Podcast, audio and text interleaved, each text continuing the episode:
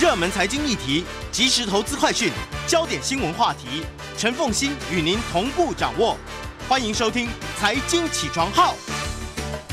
Hello，各位听众大家早，欢迎大家来到九八新闻台《财经起床号》节目现场，我是陈凤欣。每周选书早起读书，今天为大家介绍的是《搞砸无畏》。从失败中创造改变的三十个处方。今天在我们线上的呢是这本书的执笔作者哈，那么是黄国峰黄博士，他也是正大气管系的专任教授，同时也是正大商学院 EMBA 的执行长。我们今天呢就要来谈搞砸我也，非常欢迎 YouTube 的朋友们来收看直播。嗯，要不要先说明这本书是怎么来的？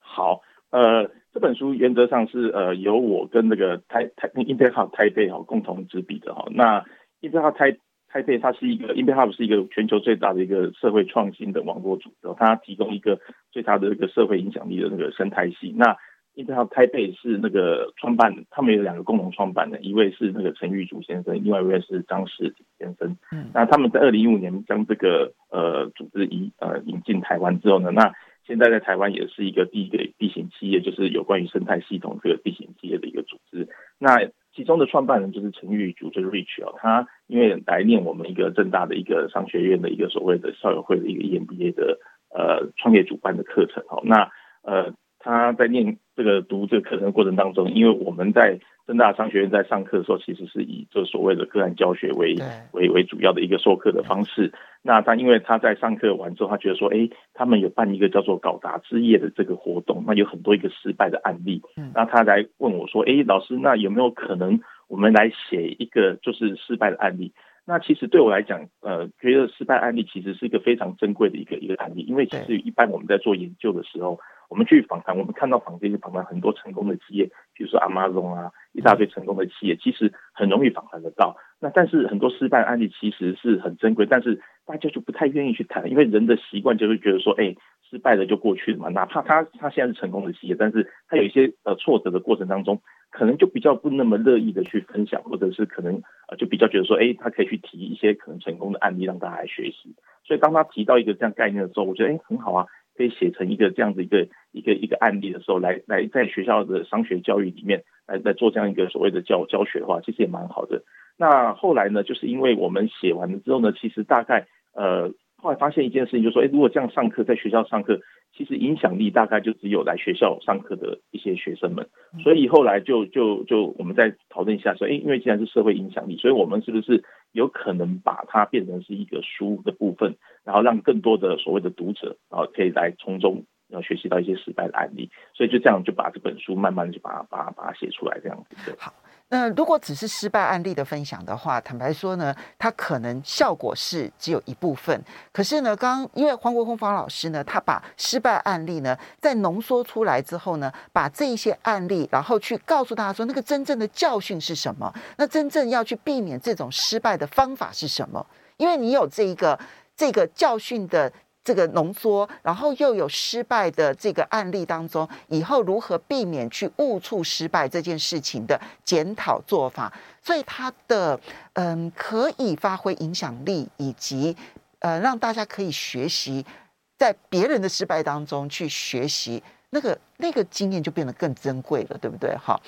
嗯，其实成功的案例啊，我们很常分享啊，但是。成功的案例会有一个很大的问题，就是幸存者偏差。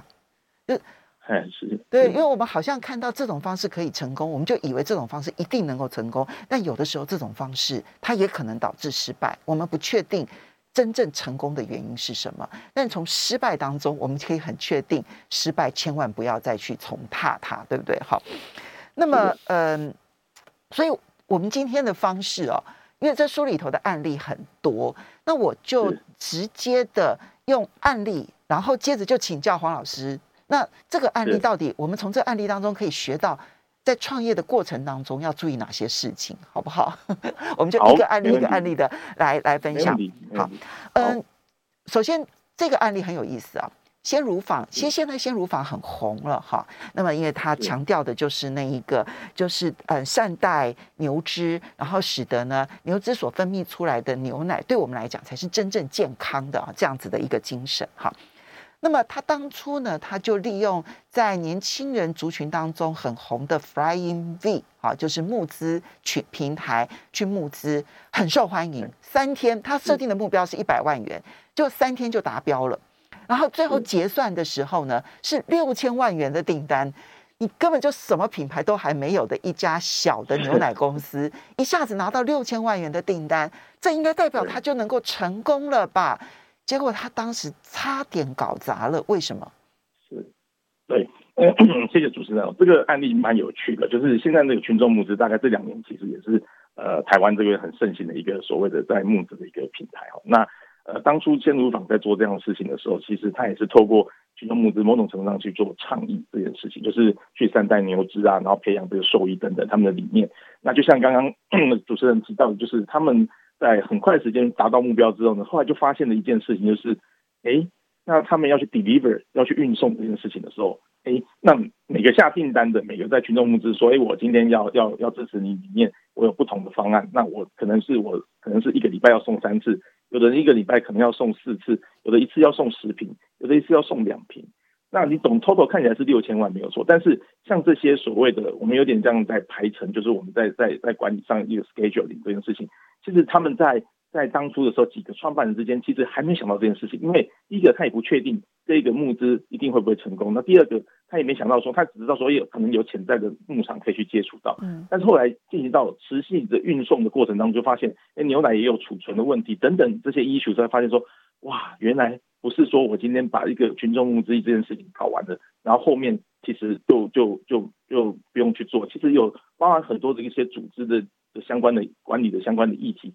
其实他当初在募资的时候，并没有特别去去想的那么的周到。那这个其实我们也看到，在过去很多群众募资相关的一些案例里面，也有类似这样的情形，就是很多的呃的的创办人或一些创业者，他在群众募资平台，他可能就是要宣导一个理念，然后来募到的时候，就发现，哎，那我们才开始要赶快去做。就后来发现有很多的状况，可能并不是如预期的这么的安排的那么顺畅的时候，其实很很很有可能会搞砸。所以这个就是刚刚主持人提到，就是说，哎，没有错啊，六千万这个数字很漂亮，很棒，对不对？但是呃，为什么没办法达到这样子？可能会有搞砸的原因，最主要就是说，可能在组织的能耐上，他可能并没有跟他预先设定的一个所谓的目标的部分，并没有做一个很好的配合，所以在这个在过程当中，他变成说面到很多的一些挑战，包含刚刚讲的排程啊，包含很多对于所谓的消费者的这个安排，很多消费者打电话来说，哎，那那那我这可不可以改什么东西，结果就会变成组织变成这有一点点稍微有点点混乱这种情况之下，哈，所以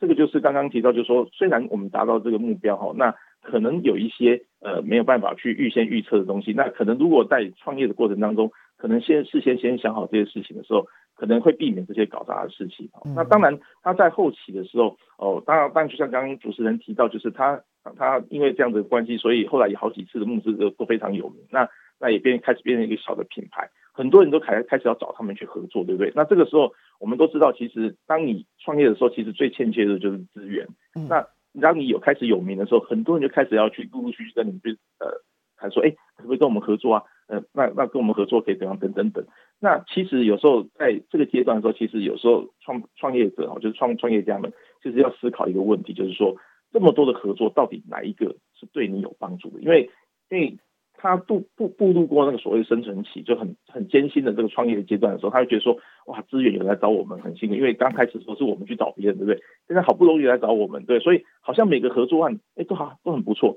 但是这个时候就要想清楚，就是说，因为你在创业，其实要非常的非常的专注，就是说，我们 focus 在我的核心竞争优势，我能不能持续发挥我的优势去做好我的应该做的事情？但是有很多其实找你合作的人，其实他是。以他的角度来想说，哎，你可以来搭我的东西，嗯，那但是如果你真的没有想清楚的时候，你去搭他的东西，你就会发现，哎，这个案子你就要花一些时间去做他想要做的事情，另外一个案子你可能要花另外一个时间去做他想要做的案子，那这个时候呢，可能。啊，在你这创业的过程当中，其实每一步都是非常的这个艰辛的情况之下，有可能会把你的资源去做一些分散的这种状况，所以这个也是一个我们在呃很多的案例里面，除了鲜乳坊之外呢，那在很多案例里面都有看到类似的现象，就是对于资源伙伴的胜选了，就是说你可能在稍微成功的、稍微初步成功的阶段的时候，接下来就面临到这些可能的状况。所以我们来举几几个例子，比如说像鲜乳坊，它有没有知名度之后，它甚至于打入了全家便利超商，所以其实它有一个很良好的一个通路了。这个时候呢，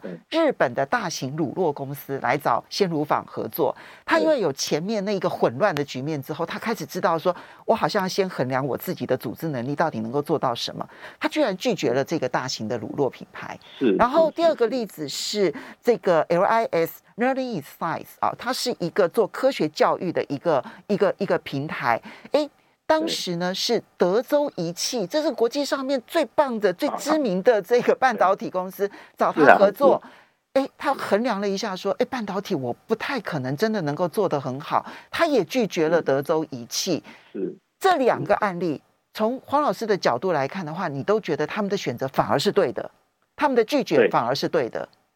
是因为像您刚提到第二案例 LIS，其实因为它是本来是做一个科普教育的一个东西，那、嗯、科普教育基本上它是要呃对于一些年纪比较稍微轻的，就是说他因为要他要他要普及教育嘛，所以。他比如说，他要去说明这些科学的这些东西的时候，他必须他衡量到他的他本来成立的公司，就是他的理念是什么。那因为那个，我们稍微休息一下，等一下马上回来节目现场。欢迎大家回到九八新闻台财经起床号节目现场，我是陈凤欣。在我们线上的是正大气管系专任教授，也是正大商学院 EMBA 执行长黄国峰黄博士黄教授呢。那么他跟这一个社会影响力中心 Impact Hub 那么一起合作呢，写出的这一本《搞砸无畏》，我们把失败案例浓缩了之后呢，可以得到这个集结的三十个教训啊。那么，嗯，这个我们刚刚提到说。如果你一开始利用群众募资，好不好？很好，因为那是一个理念传达、品牌传达的一个很重要的一个管道。但是你的组织能力如果都没有跟上的话，一旦在群众募资极为成功，最后反而因为太成功而搞砸的案例是非常多的。哈，那第二个就是，当你已经有了名气，已经度过了那个存活期，可以挣扎的活下来了之后呢，有了有了名气，人家来找你合作。但是呢，有的时候找你合作的那个大咖，说不定反而会导致一家公司搞砸了。嗯，刚刚提到鲜乳坊跟 LIS，其实有一个案例也是在书里头有提到的，爱平网啊，这个曾经在台湾真的是夯到不得了的一个，就是专门这个写美食的一个网志。其实他在最佳时刻呢，他曾经呃一个月。这个不重复的造访的人次六百五十万人，所以是一个很有影响力的一个，就是跟美食有关的一个网站。但是他当时融资可以总共融资到三亿元，但是那时候日本的 NEC 来找他合作，而且投资他一亿三千万。可是这个就导致了最后爱平网整个失败的最重要原因了。对。呃，我觉得这个案例也蛮蛮蛮蛮呃经典的哈，就是说，呃，因为他那个时候爱平网那个时候，其实就像我们刚刚主持人提到，其实那时候是我们呃要去基本上去吃东西要找找那个餐厅的一个很重要的一个参考的一个一个平台哦。那呃，他那个时间点，因为最主要是受到一个所谓的大环境，就是说我们大量的在使用手机的这个 device，那在之前我们是用 PC 的部分，那。但是那个大环境已经在改变的过程当中，因为他那个时间点刚好 NEC 找他要来合作，因为 NEC 他是做那个 POS 的很很有名，就是全就是我们在在讲那个餐饮业的很多的 POS 那个机台，所以就是那个支付的那一个机器，对对对对对对，那系统，那他觉得说，如果我可以跟 NEC 合作，就在最后端这边的有一有有最后一路可以连接起来的时候呢，那我就可以取得很多消费者的一些餐厅的一些资讯。那这个时候，爱平网他会觉得说，哎，对他来讲，他的整个价值链的感觉起来是链接是很好的。那呃，就理念的、就策略角度来看，这也是，这也是个垂直整合可能的方向，也是也不是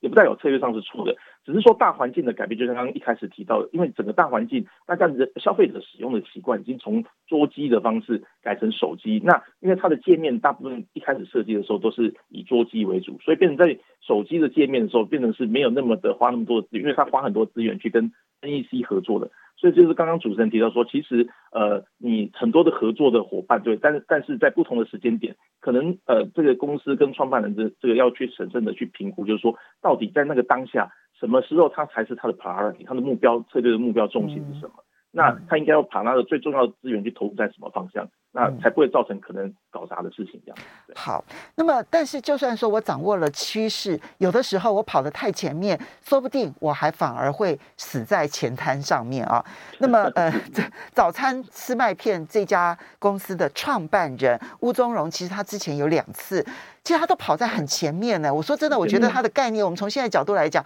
都是对的。比如说他在二零一一年的时候，他就创了一个先拍再吃的 App。好，那这个 app 呢，就是拍食物的一个 app。当时其实还在 iOS 上面呢，这个其实呃，这个创下了不分类排行榜的第二名下载量。对，所以下载量很成功啊。然后是结果最后也是失败了。那还有他之前其实还有一个案例叫做 Origin，也是一样结合打卡跟食物的评价，好，就美食评价。在我们现在看起来，也觉得这个真的是对的不得了啊！他其实都看到了趋势，也看到了很棒的消费的需求，但两个都搞砸了，为什么？对，呃，我觉得这个案例蛮有趣的，就是说，呃，因为他他宗荣他是他也是从等于是有在国外在在西谷那边回来，所以他他有看到一些在西谷一些创业的一些新的案例啊，的 idea。所以包含这些案例里面，他其实他都觉得说，哎，像这个呃，包含这个先拍再吃 Origin，它其实都是一个利用平台的方式哦，那界面平台界面的方式去去去创业的一个项目哦。那其实他后来他其实有分享到，其实他第一个他花了很多时间哦，因为如果你要去经营像这种所谓的吃的啊，或者这种所谓有点像是早期我们讲的是网志的部分，那你可能变成就是说你要花很多时间去写文章。那这个第一个就是说，到底你的创业目标是是是这个公司的存在价值。如果是写文章的话，那你可能要花很多很多时间去做。那第二个就是说，其实很多在做类似相关的这种呃平台，就是倡议的平台，我们所谓的倡议的平台。那那其实有很多就是问题，就是说他想说要去充人流量。那因为他写文章把人吸引来之后，那他就觉得说很多合合作伙伴就来跟他合作。那这个概念基本上在平台的策略里面也也不是错误的，只是说呢，他忘记了一件事情，就是说，那你当你做这件事情的时候，其他竞争对手他可不可能来跟你竞争这件事情？譬如说刚刚提到的先拍再吃或者 Origin 打卡这件事情，其实你现在想想看，就像刚刚主持人提到的，我们现在 FB 就可以做到这些所有的事情，所以变成就是说你做的很多的这些呃所谓的认呃价值上的服务的这种东西，如果你的竞争对手。其实，在他的现有的所谓的那个创造价值的过程当中，他只要多一个附加价值的时候，就可以被把你替代掉的时候，其实你是很容易被被被竞争掉掉。所以就是因为你是搭建在别人的地图上面，别人的地图的资源上面，所以当这个拥有地图资源，不管是 FB 或者是 Google，它开始去处理这个打卡加美食，或者是去处理这个打卡加美食评论的时候，你就跟他没得竞争了。对，如果他他一旦进入的时候，那那他就他就很很下有很有力的资源来跟你竞争。那这个其实是有很多的案例里面，我们都看到类似的现象。对，嗯，所以这个当然也牵涉到，就是说，如果我们养流量，养养养养养养到最后之后呢，可是消费者说变心就变心，这件事情到底应该怎么处理？对，所以这个我们在过去的例子里面，其实台湾也有很有名的例子，就是我们在虾皮，在那时候早期的时候，虾皮进来。台湾那打跟那 PC 有战争嘛？那这个案例其实，在电商里面是非常有名。那那他就用所谓的价格战的方式去，就所谓的呃免免那个免运费补贴的方对，然后就让让消费者去转转转换平台。但是你后来发现，其实现在我们最大的电商是谁呢？其实是 Momo 啊。我们大家都知道现在是 Momo。所以我们回来检视这件事情的时候，发现说，那我也问过很多的使用者，就是大概因为这个案例，我们去做一些访谈的时候，其实发现大家对于这个所谓的。呃，这些电商其实除了比价之外，还有一个就是使用习惯，就店面的问题，还有服务相对后面的后续的服务等等这些问题。那我大概可以听到说，像那 Momo 后来这个部分做的还算不错，所以我们回归到一个本质上，就是经营事业上，本质上就是到底你的产品跟服务是不是是个杰出的，是是非常让人家觉得喜欢的。如果是的话，对不对？那人流量其实养再多呢，其实很容易都被被被后面的后进者被被洗掉。为什么？因为他只要携带更多的这个所谓的资源跟资金，那这个很容易就就把你的那个平台人呃吸过来，因为你你的产品跟服务如果不是这么有独特性。或难以被复制的情况之下，那这个其实很容易被被洗过。那包含我们最近有看到，像早早几年呃的竞争，包含那个 Foodpanda 跟 Uber Eats 等等，哦，像类似像这种平台的竞争，它都用透过补贴的方式，哦，然后去把人把人人流人流吸引过来。所以养人流这件事情其实并不是说错，只是说回归到经营事业的本身哦，就是你还是要去确保说，为什么我这家公司可以存在在这个这个这个社会上，在这个价值链活动当中，一定是我可以提供一些独特的，然后难以被模仿或替代的一些所谓的价值。那这样子的话，它才可以持续的维持下去，否则的话。很多人他就用所谓的后进者用用钱的方式，其实我们在 Uber 的这个案例，东南亚案例看到很多，Uber 在中国输给后来被滴滴打车所诟病，在东南亚被 Grab 打呃被诟病掉，其实都是一样的概念，就是他觉得说我一开始我就补贴嘛，那补贴完之后我人流量起来的时候，我觉得好像就可以赢了，但是他没想到各地的当地的竞争者，他如果有更加有更有优有有优势的一些其他的服务，或者是包含财务资源的时候。其实他不是那么容易可以进去的，所以像这种所谓的养人流量这个概念，这个其实要要看哪个案例，它到底你的个案里面，你的企业里面能不能提供真的独特性的价值。所以先占优势其实并不是绝对的，其实重点还是在于那个独特价值，那个独特独特独特的价值，不管是比如说我可能是让消费者拥有它转换成本，就消费者如果我今天要从 PC Home 转换到虾皮，我这边在 PC Home 上面累积出来的很多东西。我可能都会损失掉，那这个时候我可能就觉得我不想转换到 PC Home，呃，不想转换到虾皮，可能类似像这样子的事情，你必须要做到有他不能放弃你的理由，否则的话，先占优势其实是假的。对，其实我们像您刚提到，这是一个很有有有有利的案子。更我们更早的案例就是大家我们可能知道，我们早期用 Microsoft 的那个所谓的那个 Operating System 就是 Windows，我们为什么有时候觉得说其实它真的很烂？或者是它常常会宕机，那那为什么我们还是没有办法很想要换到看人家用 Apple 很想要换，对，但是为什么我们就没办法换？因为你就是被转换成本太高，你就套牢了，因为你套牢在它过去那个所谓作业的系统的方式，所以所以这个也是很有名的案例。我们记得在 Windows 7转换成 Windows 8的时候，其实呃，他那 Windows 8那时候那那 Microsoft 的工程师曾经想要说，哎，那我们那时候因为那时候 i i iPad 正正在推行，所以 Touch Panel 那所谓的界面，他觉得说，哎，那我们应该要去类似这种设计那种界面，所以他做一个大的改版。做改版之后，后来发现，就 Windows 7的人，他觉得我要用 Windows 8是很辛苦的。那我既然这么辛苦，干脆我就换到那 Macintosh 那个系统去。那反正既然转换成本都是这么高，那我我我就换一个新的。因为你本来我原来会被你套牢，是因为我因为习惯用你的。结果你现在设计一个新的一个所谓的一个一个一个商品，但我自己都用起来很不方便了。对，那我不如转给别人算了。OK，对对，是的，是的。好，那接下来我们再来谈共同创办人，到底应不应该要找共同创办人，还是要自己一个人独立来这个支持创办啊？那么，嗯，如果说我要找共同创办人的话，其实我找多年的好朋友，难道不对吗？那么这里面其实有一个案例啊，多福接送啊，他当然现在做的还是蛮成功的。他当初选择的共同创办人是从国中以来就认识的好朋友，他们可以当好朋友这么多年。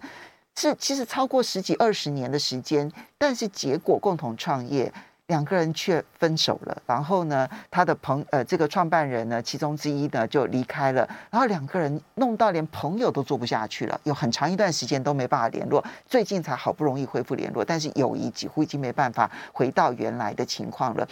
为什么？是，呃，其实这个是蛮重要的议题，就是说哈，因为当然，如果你在创业的过程当中，如果你可以去。有 cover 所有的事情的时候，当然你自己工自己创创创一个事业是没有问题。但是很多的情况之下，就像我们刚提到，创业是非常辛苦的、艰辛的。那早期也非常欠缺资源，包含人力资源等等。所以当然你会有共同创办的这个，这是这是难以避免，就一定会有可能会发生的。那为什么刚刚您提到的案例，就是说他的这个所谓的这个这个多年的朋友，那到后来可能会变成是这样子的情况？最主要原因是说，其实我们在看共同创办人议题的时候，其实有一个很重要的观念，就是说。你其实你创业共同创业，有点要想把它当成是一个结婚的概念，就是说你的伙伴是不是能跟你走走一辈子？那走一辈子很重要的一个概念是在于所谓的价值观，就是对于很多事情的价值观看法是不是呃是不是很类似，或还是说其实会有常常有冲突的？那我举个例子来讲，就刚刚这个佐夫接送来讲，就那个那佐夫他就在在在在分享中，他就提到说，譬如说他举一个案例，就是当公司刚成立的时候，对不对？那那大家那个百废那个那个那个就是很很艰辛的情况之下，那他必须要。我们要稍微休息一下，等一下我们就把这例子说清楚。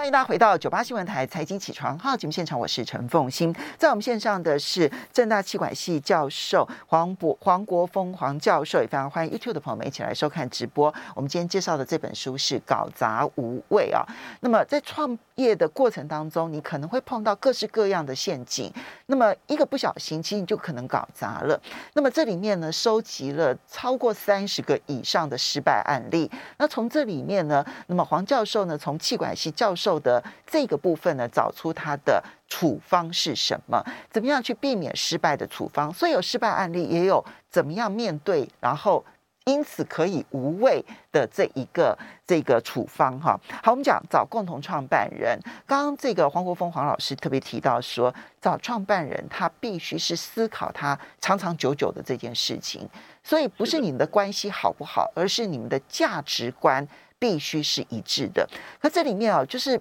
那个它既要互补，又要价值观一致，这个这个中间怎么调和呢？好，呃，我觉得这个蛮有趣，就是说，因为那个你的互补其实有一些是个性上的互补，比如说我们做事情的方法，比如有的人是比较比较呃，可能是比较谨慎，有的人比较冲，这个是可以互补的。但是价值观就是像，比如说你做事情啊，你你用钱的态度或用人的态度，这个经营事业的理念，这个其实价值观其实是蛮重要。那我刚刚呃提到，就是说像多福接送的案例里面，其实它有一个很重要的价值观，就是创办人觉得呃刚开始创业的时候，其实什么事情都应该要创办人就自己来才对。嗯，亲力亲为。但是他的那个对亲力亲为，那但是他的那个国中同学就是那个长期的好友，就是因为他已经在业界做到一个副总的干业务副总的一个一个位阶，所以他最。认为说，哎，那我我既然已经干到这个这个职位，其实我在业务上我应该有专业上的一个一个一个态度。那我的理念、我的概、我的价值是说，应该要让下面人去冲，对不对？所以他譬如说他开始的时候，他可能人人力欠缺的时候，老板他自己要去开车去接送客人的时候，他有可能邀请他这个共同创办人说，哎，我们可能一起要去分担的时候，那共同创办人会觉得说，哎，这个事情好像不是应该是我要去处理，但是他也不是错的，因为他在大企业里面的担任到副业务副总，他本来是一个大企业里面本来就是一个制度专业分工的制度，所以。他的理念当然是在那个阶段是可以，但是现在是一个创业阶段，所以变成就是说，像类似像这样做事情的一些所谓的价值观，如果其实不不不一致的话，其实是有很多在沟通上或者可能在理念上可能会去做一些争执，那可能是。到后来，就像刚提到，到后来可能朋友都当不成的这样。嗯，那有什么样的方式可以让，就是因为价值观要完全一致，实在是太困难了啊。那么，嗯，要怎么样才去克服这种共同创办人，到最后他可能会因为累积出来的这种价值观的不一致，到最后搞砸了，然后呢，大家连朋友都做不成，甚至于这里面很多例子是连夫妻都做不成的。到底要怎么样去克服呢？对，所以其实像现在我们一般在给我们的学生们在建议的时候，其实就是呃，因为现在很多共同创办的概念就是说，哎，我们大家对一个理念有兴趣，然后我们就就就就就一起去做这件事情。那其实我会觉得说，其实，在做事情的态度上，其实如果真的要共同创一个业的时候，大家要有一段时间的去彼此去观察。其实刚刚讲的那个佐夫那个案例，多福接送案例，其实他们是认识很久，但是他们可能没有在一件事情上共识上过。对。那我们讲的几个比较成功的案例，譬如说像印花乐的案例，或者像 Impact Hub 台北这个本身这两个创办人，其实他们在其他的在这个创他们这个业之前，他们其实在很多的。共同类似要做这件事情上面，都有一些呃长期的合作的一个一个一个默契存在。那我觉得呃这个这样的会比纯粹只是说因为理念我们觉得哎好啊很棒啊，那我们来做这个事情，其实这样的会比较稍微好一点，就代表说因为我们在做事情上其实彼此之间都已经有互动过了，我们也知道曾经共同做一些事情的经验。对，嗯，是是，这会比较稍微好一点，而不是说只是说哎好像你擅长你你擅长业务啊，那我擅长什么财务啊，那我们就可以。哦，互补就组在一起。其实这个是很多在创业上，其实呃很多的呃搞砸，大部分都是这个概念，就是哎，好像因为我们刚刚讲嘛，那资源欠缺的情况下，就是哎你会做什么，我会做什么，那大家都在一起不是很好嘛？就我们拼凑在一起很好。但是其实是如果你都没有一起做过事情的时候，其实这个搞砸的机会就蛮高的，对。好，所以怎么样子去建立这个彼此分工，然后呢，而且是明确，然后彼此之间沟通的流程又可以。掌握得很好，那价值观如果能够一致的话，那最好。所以共同创办人的选择真的很重要。不过，嗯，这里面其实也创办一家公司不容易。在新创公司的时候呢，其实你会发现有一些创办人呢、他们就会觉得说：“哎呀。”所有的鸡蛋不要放在一个篮子里，我怎么可能把我所有的时间、所有的这个精力全部投在一家公司里头？那么就会觉得说我好像分散投资比较好。那么这里面有一个例子啊，它是一个无人飞机的新创公司。其实创办人、负责人是个无人机的操控专家，所以他在业界很有名，其实也小有名气了。但他刚刚初期还没有度过存活期，他就去投资了另外一家，他跟另外一个农业专家一起合作，然后呢，从呃这个设立了一家专门去喷洒农业的这样子的一个公司。其实听起来也合理。我是无人机的操控专家，你是农业专家，然后我们专门去接 case，帮人家去用无人机喷洒农药，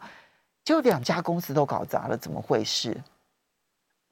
对，这个其实就像刚刚一开始我们有提到说，就是说你稍微有有有成就的时候，就有很多人会来找你合作嘛。那当然你会评估，就是说我的专长是不是可以在你的项目里面。那大部分其实都可以，为什么？因为他今天既然会找你合作，其实找你合作的那一方，其实他都已经评估说为什么需要你嘛。所以你听起来一定就像刚刚主持人提到说蛮合理的。那我们就一起做了。但是这个里面的关键，其实大家可能呃，尤其对一些我们年轻的创业家们，可能要要去呃注意一下，就是因为其实哦，创业是非常辛苦的。你要面临刚刚我们讲的策略的问题、组织的问题，还有很多人际关系问题，还有很多变化的问题。那你光是创一个事业，这一个 business，你就要。注意到这么多事情，像刚才也提到，像像那个我们讲爱平王，它可能大环境都已经改变了，它可能哦去专注在跟其他的合作，所以等等像类似像这这些事情都要花很多的时间去 take care。那如果你今天说在你的一个事业里面，你要面对这么多问题，那你今天又去合作另外一个事业，其实你简单讲，一个人就是二十四小时，你能分多少时间出去？那代表你能在原来的这个事业里面，你能花的资源跟时间大概就是这么多。那其实我们在过去的案例里面，其实也看到。很多呃创业家其实呃我会觉得说，就很多创业家在过程当中其实都会有这种想法说，哎，那我们是分散风险哦。但是那个是投资的角度，但是经营事业，其实你看很很有名的企业家，包含我们国内的企业家也好，或者是国外这些知名的企业家，其实你会发现他是非常专注在一个事业里面，然后很战战兢兢的把这个事业经营好。所以，我我个人会觉得，就是说，像刚刚主持人提到，就是如果今天有很多的人来找你合作，当然第一个我们要有评估，对不对？那第二个就是说，你如果真的要去跟人家合作的时候，那你真的时间上要非常的掌握的非常好，就是你的资源的投入，因为就你要面对这么多的挑战情况之下，如果你自己的事业都没办法去 handle 得很好，那可能我会觉得就不是那么建议建议说你去。投资这么多的这个所谓的不同的事业，在一个同一个时间点。嗯，我曾经认识一个嗯茶叶的大亨啊，他呢在台湾事业其实嗯曾经遭遇过挫折，他后来到大陆去发展，非常非常非常的成功。那他后来呢就讲了，他说其实啊他在大陆发展呢只有三本策略这样子哈，叫做本人、本钱、本事，那你要有足够的本钱，你要有足够的本事。但你必须是本人全身全力的去打理它，否则是不可能成功的。我也想说，他其实已经是一个蛮成功的企业家，他都觉得一定要本人本钱本事了。那我觉得刚刚创业的这一个这个，如果你脚步还没有站稳，你就想着你要去跨足的话，那那有的时候呢，这个心力一分散了之后，你就不太可能能够全心全力的把事情给做好了哈。是的，对。嗯，还有一个案例啊，就是呢。有一些理想，其实啊，民众非常非常的支持，然后你的这个概念也非常非常的好。比如说像之前的这个 Kuma Watch 哈，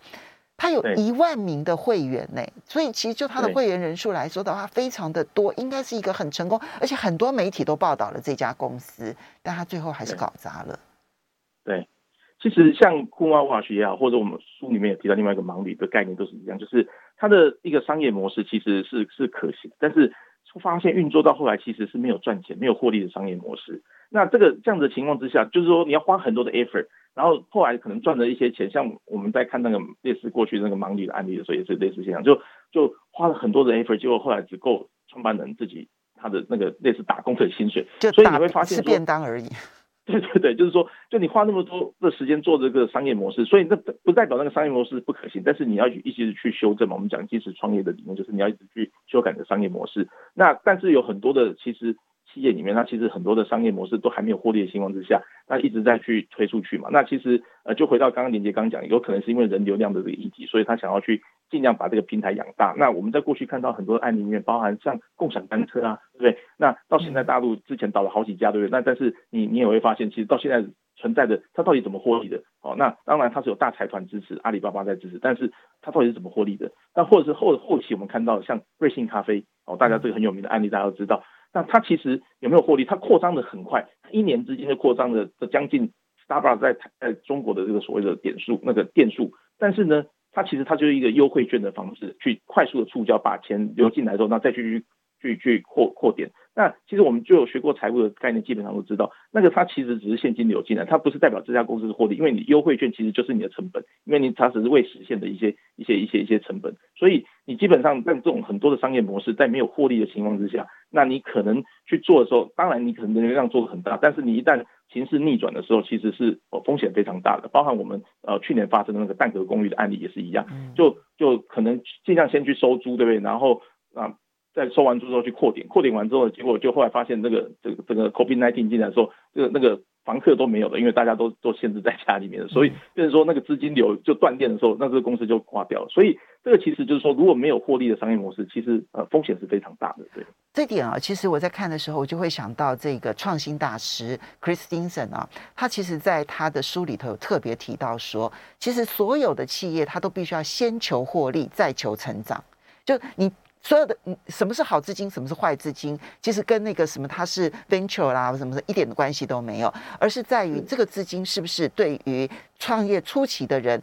他是对他的成长有耐性，对他的获利没有耐心。他逼迫你能够有获利模式，再来求成长。我觉得这一点呢，其实也是创业的这个很多的这些年轻伙伴或者是朋友们，其实应该要谨记在心的。好的，因为时间的关系，非常谢谢黄国峰黄教授一起来谈这一本《搞砸无畏》，从失败当中去找到我们面对的方法。谢谢黄教授，也非常谢谢大家。